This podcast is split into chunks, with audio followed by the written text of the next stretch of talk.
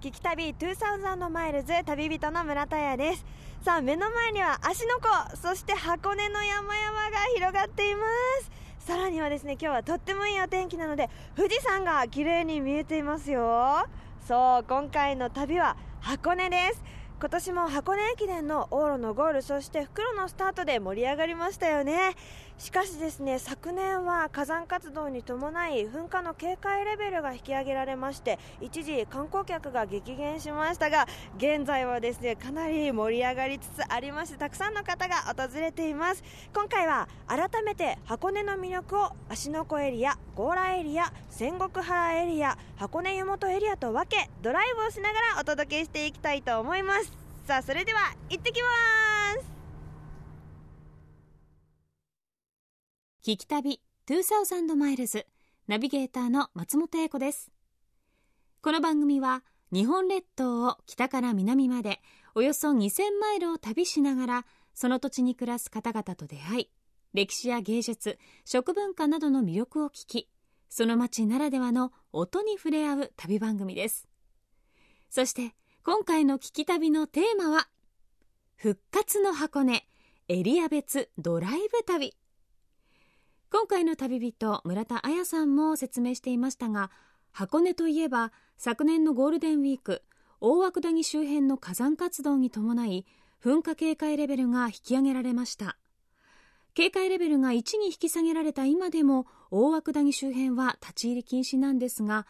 箱根町内ではほとんどの旅館ホテル飲食店美術館公共交通機関などが平常通りの営業や運行を行っています。そこで今回改めて箱根を4つのエリアに分け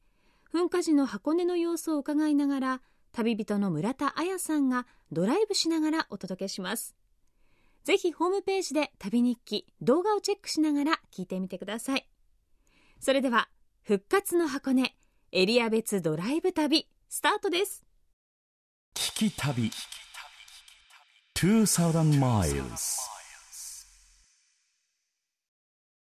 箱根海賊船乗り場にやってまいりました。いやここはね子供たちにも人気で箱根の観光の目玉にもなっているんですけれどもちょっと私も乗ってみたいなと思っているんですがお話先に聞いてみたいと思います。箱根海賊船運航部元箱根営業所の相原セレンさんにお話をお伺いします。よろしくお願いします。セレンさんかっこいいお名前ですね。いやそんなことないです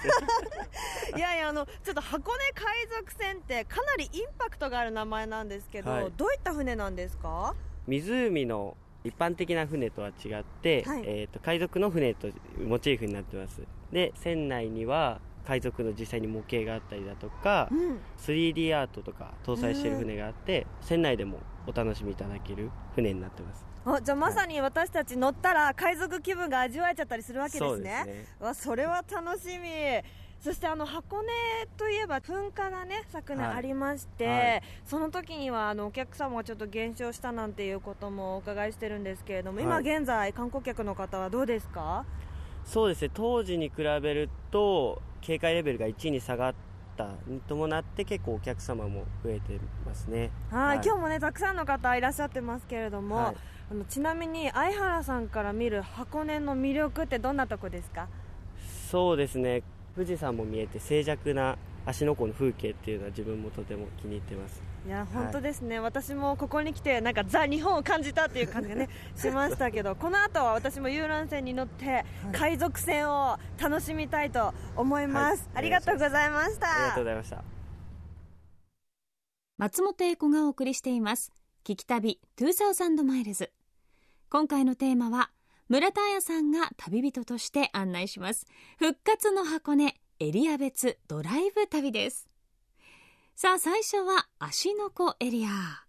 箱根海賊船に乗るということなんですが私もまだ乗ったことがないんですよね。どんな船なんでしょうか。箱根海賊船テーマパークさながらの本格的な海賊船で桃源台港箱根町港元箱根港の芦ノ湖の3つの港を結ぶ連絡船なんだそうです。それでは早速海賊気分で元箱根港から箱根海賊船に乗って芦ノ湖の船旅を楽しみます。いやめちゃくちゃかっこいいですね船。来たわこんにちは。いやいやいやもうね見た目からして赤とゴールドを基調としたこのペイントと映画で見るような海賊船の雰囲気。素敵。いやかなりテンション上がりますねこれ。あ船内はあのウッド調な感じでまとまってて。チェアも可愛いし。あ特別船室っていうお部屋もあるんですね。白い綺麗なソファーが用意されてて。ちょっと私は上の方まで行ってみようかなあエレベーターまでついてる。すごいですね。上に上がってきました。あもう船内本当たくさんの方がいらっしゃるんですけどご家族連れもお子様もすごく多くってあとはカップルがね仲良く乗られてたりとかあとは海外の方がものすごく多いですね。海外の方もやっぱりちょっと海賊はね映画とかで見てるからかなり近いものがあるかもしれないですね。本日はご乗船いただきまして誠にありがとうございます。あ富士山見えた。次の港は桃源台港でございます。約30分で桃源台港に到着いたします。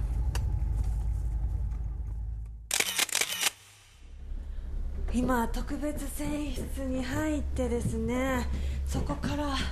船の上までやってまいりました。わあちょうど目の前に海賊船を発見。すごい。ここで「タイタニック」できるんじゃないの？一人だけど。いや目の前に大きな富士山。いやもう本当風が気持ちいい。結構冷たいんですけどこの船の風最高ですね。気持ちいい。いやでも初めて海賊船今日乗ったんですけどこうやってね帆船に乗ってこんな風に水の上をちょっと旅ができるっていうのはなかなかないですからね。この感じられる風もすごい貴重だしそして周りの景色も本当に綺麗だから。いやー今日よかった乗れて。そしてお天気が良くてよかった。気持ちいい。いやー船に揺られて桃源台港へ到着しましたけど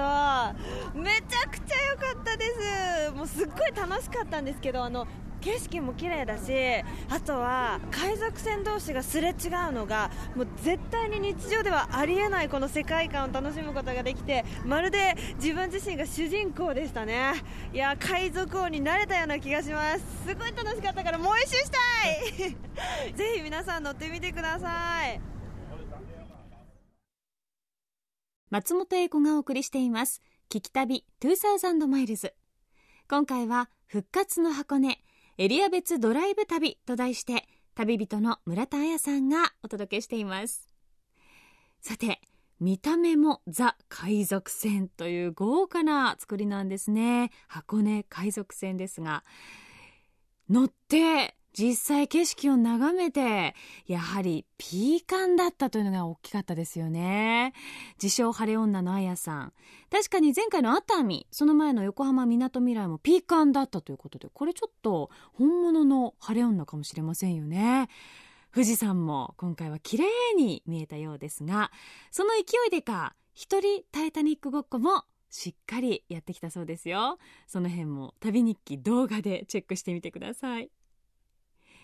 さて箱根海賊船で桃源台までやってきた一行。続いてはロープウェイで空から箱根を楽しみます。箱根ロープウェイは箱根山の火山活動で昨年5月上旬から運休していましたが昨年11月よりようやく一部区間で運行を再開。芦ノ湖のパノラマの大絶景が楽しめます。大涌谷周辺は立ち入り規制のため運転休止区間は代行バスが運行中だそうです。それでは箱根ロープウェイの空中散歩の模様をお楽しみください。さあ海賊船を楽しんだあとは箱根ロープウェイに乗ってですね空中散歩をしながら上まで行っ絶景を楽しみたいなと思っているんですがその前にですね箱根ロープウェイ営業推進部営業推進マネージャー江尻聡さんにお話をお伺いしたいと思います。こんにちは。こんにちはよろしくお願いいたします。よろしくお願いしますさあまずお伺いしたいんですけれどもこちらが噴火した時の状況っていうのをぜひ改めて教えていただければと思います。そうですね。えー、っとまあ警戒レベルが上がったって5月6日ちょうどゴールデンウィークが終わった時期でしたね、はい、それで、まあ、あの次の日から営業ができなくなりまして2週間程度ですね。何もできないような状況でした、うん、でそれであの、まあ、大涌谷の駅の中の設備とかそういうものがちょっと気になるということで、まあ、申請しましてそれが認可されまして次の日からちょっと短い時間なんですけどね設備点検を行うようになりましたで今に至っているんですけどそれで、あのー、10月の30日ですね桃源台から賭博か営業ができるようになりまして今多くのお客様にご利用していただいております。はい、実際にその営業が停止だった期間っていうのは江尻さんはどんな思いでいらっしゃったんですか？そうですね、まあ、お客様に本当に迷惑かけてるなっていうような気持ちになりました今までもう何十年って自分はこういう仕事に携わってきていたんですけど、お客様がいなくなるっていうことは本当に辛いような思いがありました。でまあいろいろな設備等も気になりましたが周りで応援してくれる施設の方がいっぱいいましてね結構励みになりましたね。はいまあ、じゃあ本当に営業ちょっとね開始できた時は本当に嬉しかったんじゃないかなと思いますけれども今日もねたくさんの方いらっしゃってロープウェイ楽しんでらっしゃいますね、ね、反対側の総運山の方からですね今シャトルバスに乗っていただいてえー、馬子まであの輸送してそれでロープウェイに乗り換えていただくっていう方法と今海賊船から乗ってこられたお客様が桃源台から乳母子までロープに乗っていただいてそれからシャトルバスに乗り換えて総雲山ゴラ方面行かれるっていうことで今のところ順調にそういう営業ができておりますね。まあ、江尻さんは本当に長い間この辺りにいらっしゃるということですがぜひ箱根の魅力を教えていただけますか？そうですね。箱根はですね四季折々のあ、まあ、景色がありまして春になりますと新緑芽生えてきましてね夏はもうものすごいあのお客様が来られて秋は紅葉で一番忙しいロープウェイになりますね、で冬になりますとやっぱりあの雪が降りまして富士山を見るお客様も多くいらしております。はい今日もあのものすごくお天気がいいので富士山綺麗に見えるかなと私も楽しみにしてるんですけど大丈夫そうですかね？大丈夫ですね今日ね。わかりました、はい、じゃあこの後乗って楽しんでいきたいと思います。そうですね、はい、お願いいたします。ありがとうございました。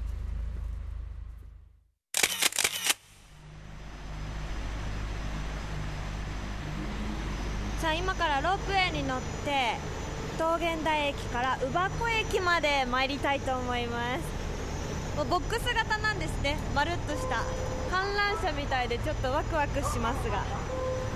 乗りたいと思います。お広い。いいですね。これボックスなんかこのサイズ感だと家族とね一緒に乗ったりして楽しそう。はい。わー動いたまさに観覧車みたいな感じです。あゆっくりと。進んでいきます。お。徐々に加速して空の下に出ました。いや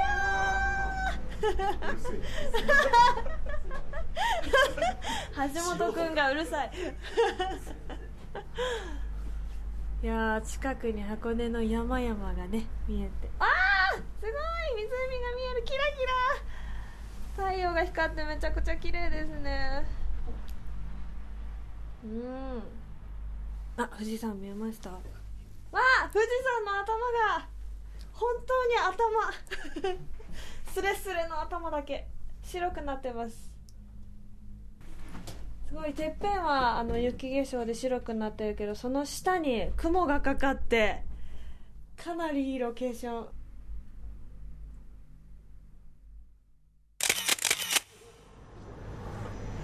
今乳母子から桃源台駅まで降りてきたんですけれどもいやもう童心に帰ってね帰り道楽しんでしまったんですけどもうガラスにへばりついて写真撮りまくりでしたね。いい写真がたくさん撮れました。でも本当に景色も良くて富士山もすっごい近くで見れたしあの戻ってくるときは湖がわーって広がってるところからさっき乗った海賊船がね、湖の方に出ていく姿なんかも見れてもうキラキラしててとっても素敵でした。ロープ最高。松本英子がお送りしています。聞き旅2000マイルズ今回のテーマは村田彩さんが旅人として案内します。復活の箱根エリア別ドライブ旅です。芦ノ湖エリアで海賊船ロープウェイを楽しんだ一行。船の上からと空からとどちらもいい景色を眺めながら気持ちよさそうでしたよね。さあ続いては箱根の仙石原エリアへと向かいます。実は箱根は温泉だけではなく彫刻の森美術館ポーラ美術館箱根ガラスの森美術館などをはじめ美術館がとても充実しているんです。一日かけて美術館巡りもおすすめなんですが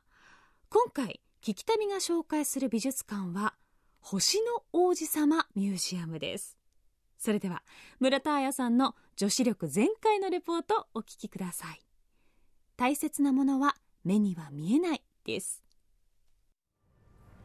箱根は温泉だけではなく芸術の地ともいえるくらい美術館が充実しています。今日はですねこの冬映画「リトルプリンス」の公開で話題の仙石原エリアにあります星の王子様ミュージアムにやってまいりました。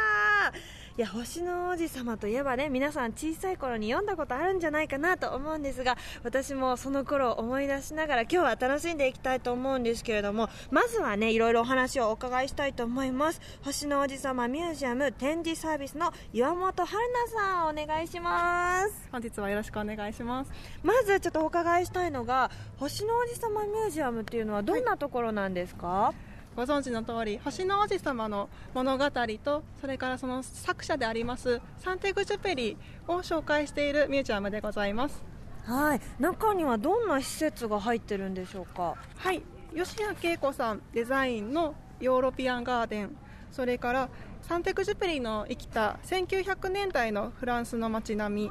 あとは展示ホール映像ホールミュージアムショップレストランなど用意しております。あ結構盛りだくさんなんですね、はい、ちなみにこちらの楽しみ方って何かありますか？はい楽しみ方はですねガーデンをゆっくりご覧になりながらフランス風の街並みのところで写真をたくさん撮り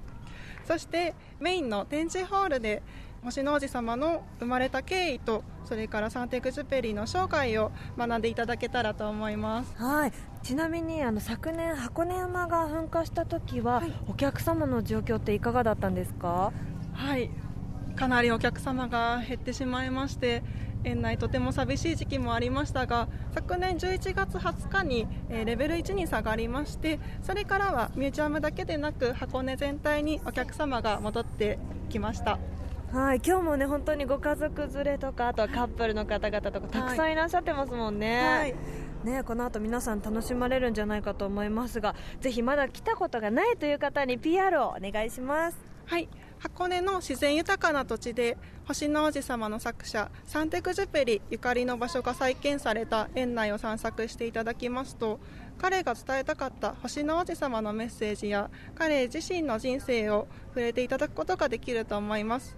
そして訪れていただいた方々には星の王子様のメッセージであります。目には見えない大切なことを徐々に思い出していただけたらと思います。私も小さい頃に読んだねなんかいろんなことを思い出しながら改めて大人になって感じられるものを見つけたいと思いますのでこの後楽しんできます。はい。いってらっしゃい楽しんできてください。はいありがとうございます。さあ星の王子様ミュージアム散策してみたいと思います。わあ入ったら植物がたくさん埋まってるけどなんか可愛らしいデザインですね。松ぼっくりが装飾されていたりとか可愛らしいガーデンが広がっています。わあすごい大きなお家が出てきた。もうなんかフランスの街並みを再現してるっておっしゃってたんですけどもう本当に中世のフランスの下町っていう感じのね雰囲気。まるでちょっと海外に来たみたいですね本当に。あ星の王子様の銅像があります。そして王子様が飼ってたキツネちゃんもいる。あーかわいい。もうお店がそのまんま再現されてますね。ホテルの入り口があったりとかあとはカフェ。そして雑貨屋さん。かわいい。ウィンドウの中にもね雑貨とかグラスとかが飾られてて本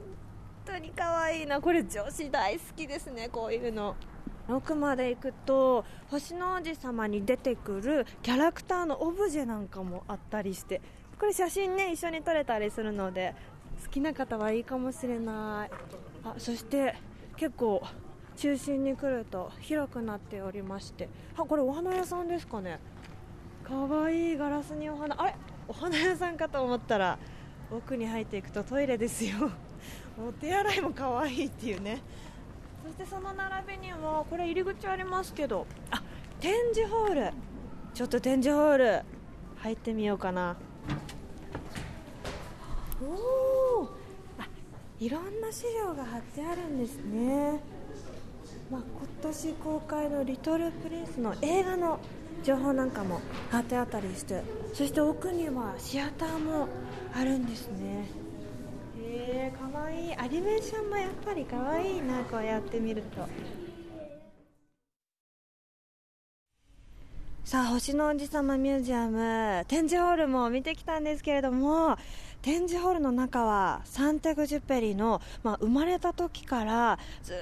と人生をですね資料として収められていまして実際に住んでいた場所だったりとか働いていた事務所そして星の王子様を描いていたお部屋なんかもあったりしてそれがすっごくリアルで可愛かったです。皆さんもねじっくりと見て歩いていました。そして外もね庭園があったりとかあとはそのフランスの建物も本当に可愛らしかったし実際に海外にいるような気持ちで楽しむことができてあとは教会も行ったんですけど教会の中もすごく素敵でした。お土産屋さんやカフェもあるのでお子様もですねすごく楽しめると思います。私もお土産買っちゃったんで大切にしたいと思います。ぜひ遊びに来てください。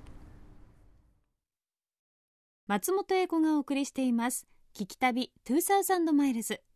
今回は復活の箱根。エリア別ドライブ旅と題して旅人村田彩さんが箱根を旅しています。さて戦国原エリアで訪れたのは星の王子様ミュージアム。とっても可愛らしいスポットなんですね。彩さんも完全に女子になっていましたがおしゃれなヨーロッパな街並みを思わせるそんな園内。これやっぱり実際に星の王子様の本を読んでから行ってみるとより一層楽しめるかもしれませんね。さあ戦国原エリアで星の王子様ミュージアム心を癒された一行はゴーラエリアへと向かいます。ゴーラエリアで紹介しますのは行列のできるお店田村銀カツ亭です。田村銀カツ亭といえば豆腐カツ煮が有名なんですがその豆腐カツ煮誕生秘話とは代表の田村陽一さんにお伺いします。さあ今日はたくさん旅をしてきてそろそろお腹が空いてきてしまったので強羅駅から5分ほど歩いたところにあります行列のできるお店と有名の田村銀活亭にやってまいりました。いやー有名ですからね。ちょっともうよだれが垂れそうですけれども早速お店の方にお伺いしたいと思います。田村銀活亭代表取締役田村陽一さんよろしくお願いします。らっしゃいませ。はいよろしくお願いします。たくさんの方が今か今かと待っている最中ではございますが、はい、こちらはあの豆腐カツ煮が有名とお伺いしてるんですけれども、はい、豆腐カツ煮が誕生した経緯っていうのをちょっとお伺いしたいんですがなぜできたんですか？もう15年ぐらい前かな。あのこれから高齢化社会だしメニューもちょっと近所に知り合いの豆腐屋もあったから豆腐を使ったメニューをっていろいろ試行錯誤してたんですね、はい、その中でたまたまその時おふくろが歯を悪くしまして毎日おじやおかゆを食べてまして、カツ丼見てると結構いい匂いが。しますよね。毎日それを嗅いでて たまにはカツ丼食べたいと、でも肉噛めないと、で豆腐を使ってカツ丼作ってやるよと。で作ったのが琴の発端でこれ美味しいと。そうなんですね、えー、あじゃあもう田村さんの優しさから生まれた豆腐カツ煮ってことですよね。親孝行。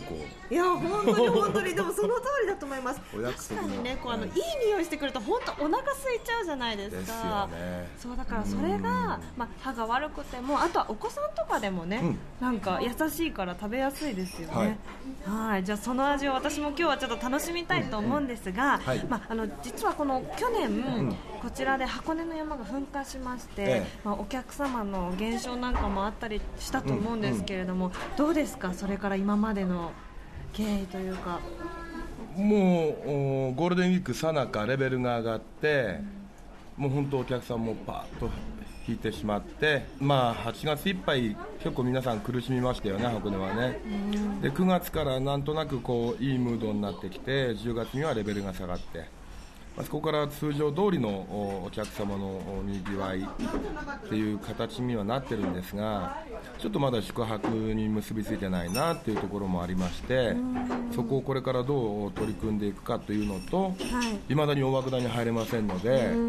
電車に乗ってケーブル乗ってロープウェイ乗って大涌谷に行ってからまたロープウェイで芦ノ湖へ行くというこのゴールデンコースいまだにこう途絶えている状況ですので。新たなゴールデンコースを考えていかなきゃいけないなっていうのがまあ一つと、あと3月に今度火山サミットをやる予定なんですが、全国の温泉場の方々とともにですねネットワークを結んで今一度火山の正しい認識の上で、正しく火山を恐れるといった勉強会をした後にみんなであの共済作りをやろうかなと。でそこにはもう当然損保協会とかにも協力していただいて、はい、そのレベルに連動した保険商品の開発とか、うん、あとリスク型の金融商品とか、をこれから考えていかないと、はい、みんな安心して商売できないなと。うんそうですよね、えー、それって将来的にはあの人災というものも減災できるし、うん、人命を守るというところにもつながっていくのかなと。はいまあ、それがこれからの課題ですね。うんそうなんですね、はい、まあ、あとは最後にですねちょっと田村さんにお伺いしたいんですが箱根の魅力って何だと思われますか、うん、箱根はですねもう本当まさしく温泉ですね。このもともと五箇町村が一つになった集合体でして結構エリアが広いんですよ。自然の醍醐味ともう温泉の種類。この温泉の種類はあの全国でも珍しいほどの種類が箱根にはありまして、はい、この強羅エリアだけでも細かく分けると7種類の選手がある、こんなとこ珍しい、世界的にも珍しい、はい、ですのでそういったところをこれからどんどん大涌谷だけではなくて箱根の素晴らしさ、その自然の魅力をもっと伝えていこうかなというふうに思ってます。はい、わ、はい、かりました。こちらお店来る時も硫黄の匂いがしていてね、本当に温泉地なんだなっていうのも感じられましたし、あの、うん、私実は温泉ソムリエの資格を持ってまして、なので結構温泉に興味があるので、いろんなところを巡って楽しませていただきたいと思います。はい、はい、今日はこの後豆腐カツにも食べさせていただくので楽しみです。ご賞味ください。はい、ありがとうございます。ありがとうございます。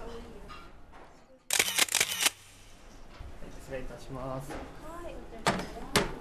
どうぞ。熱いのでお気をつけください。すごい。美味しそう。あららなんかうな重みたいに持ってこられたと思ったら蓋開けたら土鍋みたいになっててグツグツ言ってますよ。いやいい香りしてる。お腹空いてきちゃったんで早速いただきたいと思いますが。いや見た目は本当に普通のカツ煮ですよ。これがお豆腐なのかっていう感じ。ちょっと食べてみます。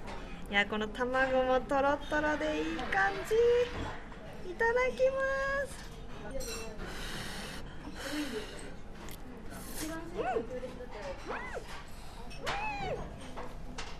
うん、味が染み込んでて美味しい。あのねお豆腐がねもふもふです。優しい味する。あもうちゃんと外の衣はサクサクでね。いやでもねお豆腐のこの食感と外の衣がすごいいい感じにマッチしてますね。あれ？あこれ衣の間にミンチのお肉入ってますね。だからかちょっと肉のうまみもしっかりと味が出てて。うん。これご飯進む。美味しい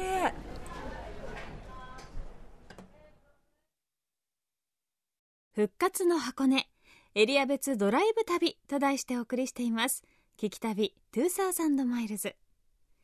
田村銀カツ亭の豆腐カツ煮。美味しそうでしたね。味がじっくり染みてご飯にぴったりですよね。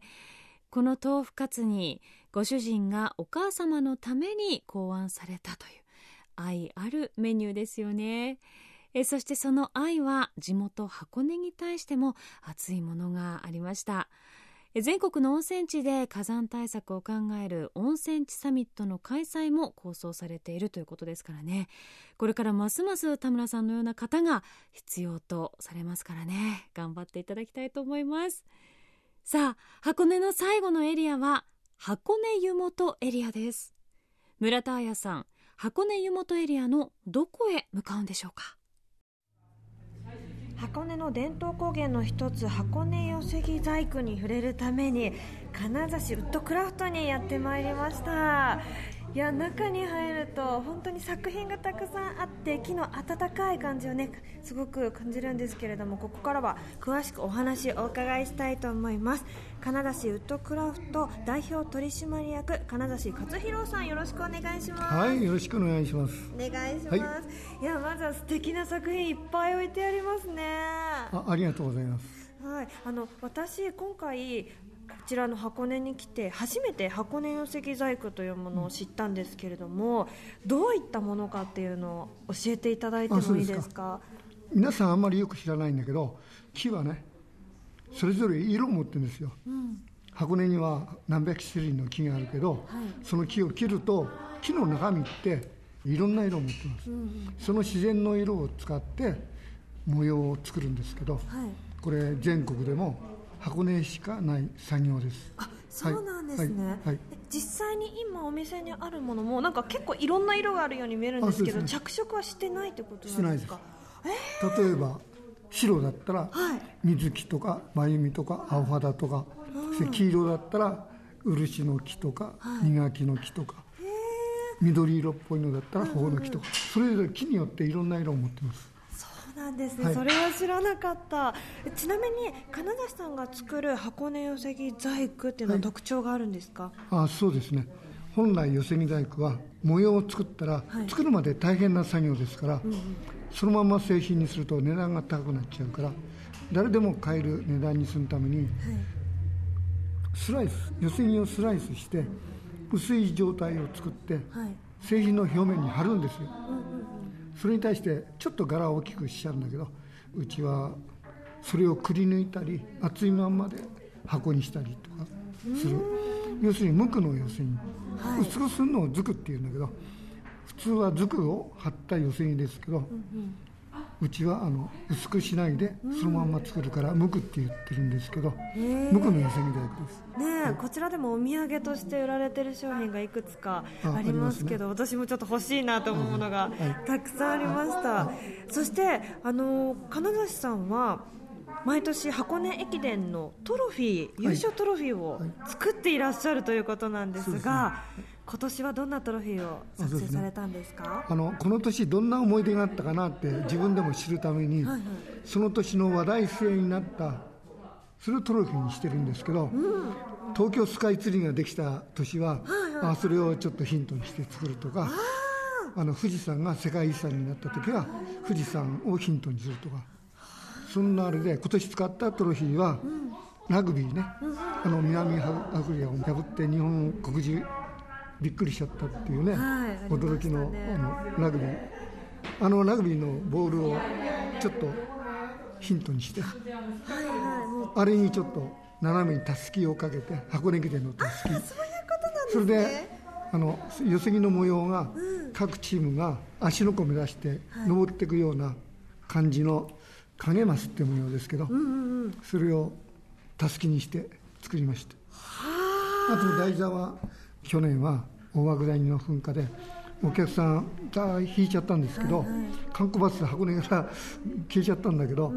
大爆弾行って箱根の全体の中の 0. 何パーセントだよっていう中で、他は全部安心なんだっていう、そんなメッセージもしたくて、美しい箱根山の風景にしました。あ、はい、それ聞いてみると改めてね、はい、ちょっとい。ろんな思いが湧いてきますけれども、はい、いやじゃあだからなんか毎年それを思うと、金梨さんが今年は何を作るのかなって皆さん楽しみにされてるかと思うんですけど、そしてあのお話に出ましたけれども、箱根山の噴火があって、まあちょっと観光客の方々が減ったりとかっていうこともあったかとは思いますが、まあでもちょっと今ね増えてきてまたたくさんの方が訪れてると思うんですが、まあその時の気持ちとか今後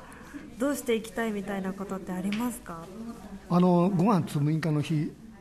レベル2になったのがその時にうちこうやって体験学習やってるんだけど、はい、あの子供たち遠足の一環ですごく来るんですよ。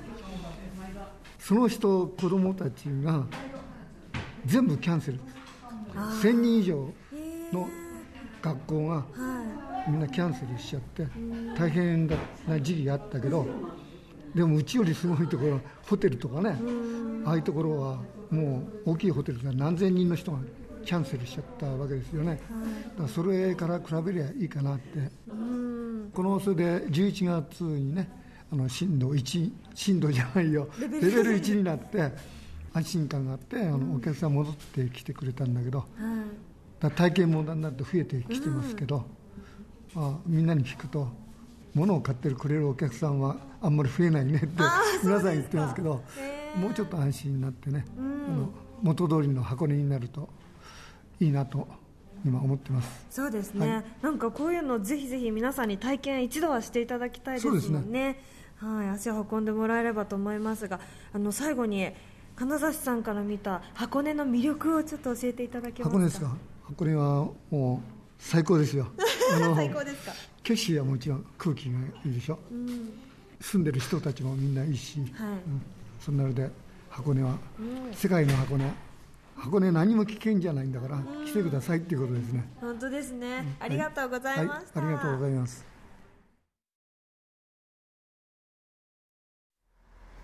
さあ今日は芦ノ湖から綺麗な富士山を見てドライブをスタートしました。箱根海賊船に乗り素晴らしい景色とともに海賊になった気分も味わえましてそしてその後はロープウェイでの空中散歩すごく景色が綺麗でした大涌谷に入ることはできませんでしたけれども遠くから蒸気を見ることができたのでまた行けるようにそちらを楽しみにしたいと思いました。そして星の王子様ミュージアムではサンテグジュペリのさまざまな歴史を知ることができて昔見た絵本を思い出しながらちょっと幼少時代に帰ったりしてすごく思い出がたくさんできたような気がします。そしてなんといっても田村銀カツ亭での豆腐カツにめちゃくちゃ美味しかった。そして金田市ウッドクラフト。こちらでは金田市さんの寄せ木細工にかける思いもすごく感じましたしとにかく多くの方に金指さんの作品見てもらいたいなと感じた時間でした。他では見ることのできない景色も見れてそして箱根は温泉はもちろんですけれども見て触って食べて安心して楽しめる魅力がいっぱいの街でした。箱根の人たちみんなあったかいですしね。大満足の旅になりました。ドライブもいいけど海賊船で家まで帰りたい。以上聞き旅2000マイルズ旅人の村田彩でした。